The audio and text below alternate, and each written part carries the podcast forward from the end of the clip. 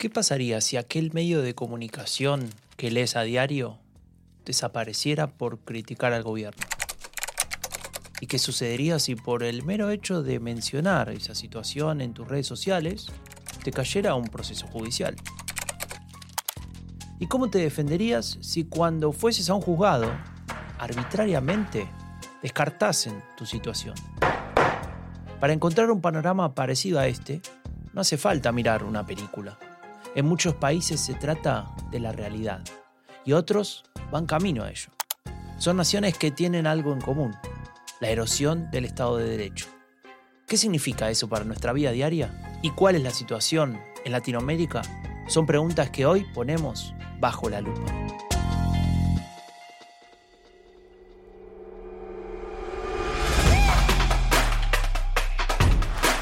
A veces hay que mirar dos veces. Hay que ser cuidadosos para no perderse ningún detalle. No queremos que nada importante pase desapercibido, especialmente si se trata de lo que nos interesa. Y en este podcast ponemos todo lo que nos interesa bajo la lupa. Un podcast de diálogo político, un proyecto de la Fundación Conrad Adenauer. Soy Franco de Ledone.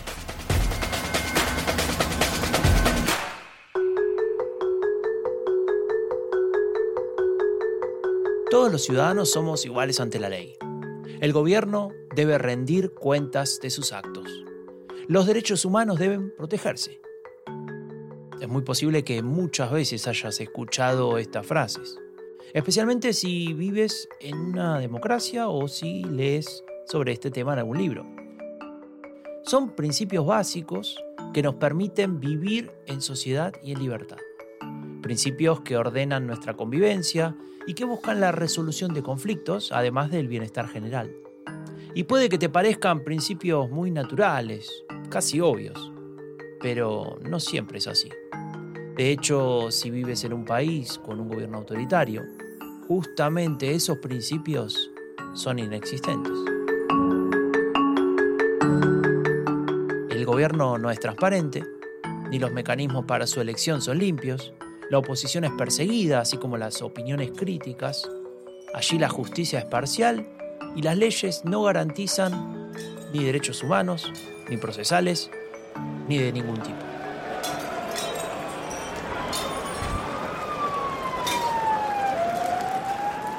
Todo lo anterior se puede resumir en un solo concepto, el Estado de Derecho. Y pese a que parezca cuestión de juristas o políticos, el Estado de Derecho tiene mucho más que ver con tu vida diaria de lo que te imaginas. Pero vayamos paso a paso. Comencemos por el más conocido, la rendición de cuentas.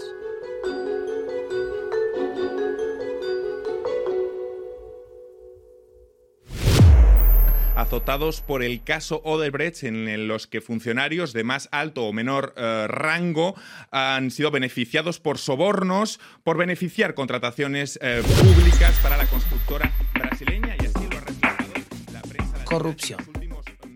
¿Qué sucede con las y los políticos de un país cuando están involucrados en un caso de corrupción? ¿Se los puede investigar? ¿Tienen consecuencias legales sin importar su estatus, su posición económica? La calidad de la rendición de cuentas en una nación tiene que ver, en parte, con las respuestas a estos interrogantes. Sin embargo, si bien la ausencia de corrupción aumenta la confianza en el sistema, no es el único factor a tener en cuenta. También es importante la existencia de mecanismos que prevengan el abuso de poder. Dentro del sistema político, los check and balances, la división de poderes, el rol de la oposición todo eso es tan relevante como la presencia de una prensa libre que pueda ser crítica con el gobierno de turno. Sin rendición de cuentas, el camino hacia el autoritarismo es inevitable.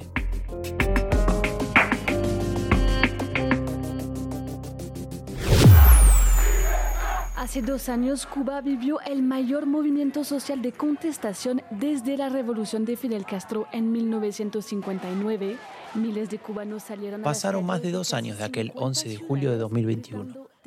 Muchas personas fueron encarceladas y recibieron severas penas. Las sentencias son definitivas, pues estas 381 personas apelaron ante el Tribunal Supremo las condenas que les fueron impuestas tras juicios sumarios. Esos juicios sumarios que menciona este noticiero da cuenta de la inexistencia de otro de los factores clave para garantizar el Estado de Derecho en un país, la protección de los derechos fundamentales. Uno de los factores que también se ha visto deteriorado y se ha visto em, afectado en materia de Estado de Derecho son los derechos fundamentales. El tema de derechos fundamentales está fuertemente relacionado con los límites a los poderes gubernamentales y particularmente está relacionado con el autoritarismo. Natalia Rodríguez, investigadora senior del programa Índice de Estado de Derecho del World Justice Project, analiza el panorama actual. Según la edición de 2023 de este informe, existen varios casos que muestran un deterioro en este aspecto. En América Latina, este factor también se vio deteriorado, en, específicamente en un 44% de los países de la región presentaron una caída en este, en este factor de la limitación a los poderes gubernamentales. El Salvador y Colombia fueron los dos países con el mayor declive en este factor. Esta es una tendencia que no es nueva, o sea, es algo que, hemos visto durante varios años y que hemos visto también en la región y específicamente ciertos países como, como El Salvador, como Caragua, como Venezuela, siguen cayendo. O sea, estamos partiendo de un Estado de Derecho que ya está deteriorado y todavía sigue cayendo y se sigue debilitando mucho más y es, por supuesto, una tendencia muy preocupante para, para nuestra región y para, y para el mundo. Es justamente en los estudios y mediciones de su organización en los que se demuestra que existe una correlación entre la presencia del Estado de Derecho, es decir, de los factores que estamos analizando en este episodio, y la fortaleza económica de un país, o los niveles educativos, o la expectativa de vida. En otras palabras, a mayor Estado de Derecho, mayor calidad de vida para toda la ciudadanía. Pero todavía no terminamos el recorrido. Otro elemento muy importante a tener en cuenta es el de la justicia. La justicia civil es uno de los indicadores, es el indicador que más se deterioró en la región de los 32 países que incluimos en nuestra, de, nuestra región. 59% tuvieron una caída en este indicador. Asimismo, bueno, y en materia de derechos humanos también se presentó una caída significativa en el caso de la justicia civil, un deterioro en la región de en 81% de los países, es decir, más de 20, 25 países presentaron caídas en, este, en esta materia de justicia civil. Las, las fallas se deben principalmente a los temas de acceso de, a la justicia civil, en los temas de, de efectividad y de imparcialidad, el acceso que tenemos del día a día a los sistemas de justicia. Y el hecho de que esté empeorando en nuestra región y que cada vez es más difícil el acceso a la resolución de problemas, a la resolución de conflictos, los tiempos son cada vez más largos, mm, hay influencias indebidas por parte de los gobiernos. El deterioro que señala Rodríguez de la justicia civil se refleja también en la justicia penal, que es ese factor complementario o subfactor que mide la fortaleza de la seguridad jurídica en un determinado país. Para decirlo más sencillamente, ¿qué tan difícil es dirimir conflictos y obtener un proceso justo sin importar las posibilidades económicas o el estatus social de los ciudadanos? ¿Qué tan dificultoso es para la policía, los jueces y el personal de justicia llevar adelante su trabajo? Y en consecuencia, ¿qué tan eficiente es el sistema en general? Con respecto a los efectos de la región, em, creemos que, que son graves cómo los ciudadanos se sienten desprotegidos.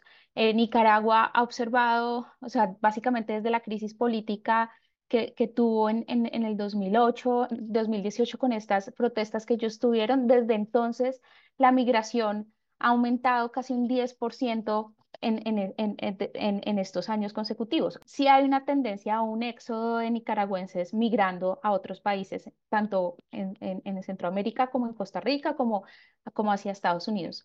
Entonces eso, eso me parece que es una muestra de, la desprotección de los ciudadanos desde, desde el lado de la demanda. Ana María Montoya, a quien acaban de escuchar, es directora de análisis de datos del World Justice Project. Ella da cuenta de las consecuencias directas de las debilidades del Estado de Derecho en un país.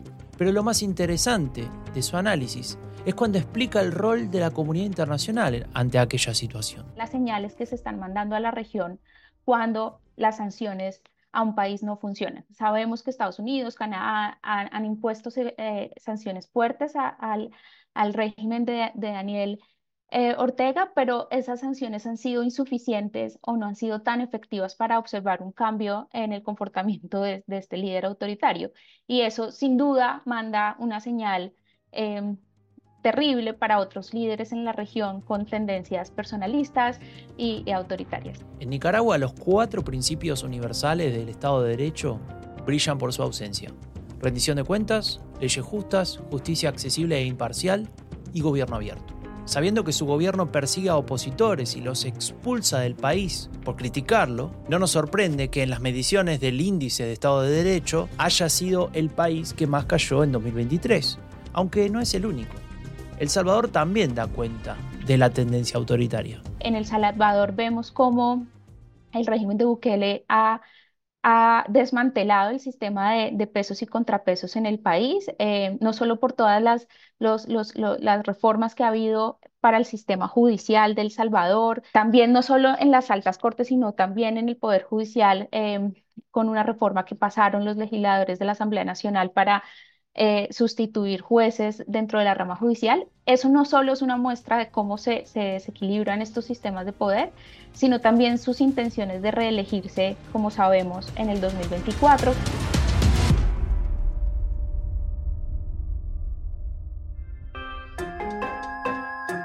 El Estado de Derecho, es decir, un sistema de leyes, instituciones, normas y sobre todo el compromiso comunitario de respetarlas, es la antítesis del autoritarismo. Las posibilidades de una vida más justa, más igualitaria, con una mejor salud y educación, depende de aquel concepto. Depende de que la corrupción sea combatida, así como el abuso de poder, de que el gobierno sea transparente y responsable de sus actos, de que seamos todos iguales ante la ley y de que nuestros derechos fundamentales y políticos siempre sean respetados. Para todo eso sirve el Estado de Derecho.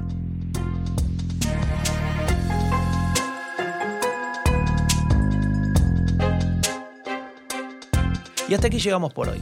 Ingresa a dialogopolítico.org para leer más sobre la política global y latinoamericana. No te olvides de registrarte en el newsletter para recibir cada semana lo más importante en tu email. Yo soy Franco de Ledone y esto fue Bajo la Lupa, un podcast de diálogo político, un proyecto de la Fundación Conrad Adenauer. Nos escuchamos muy pronto.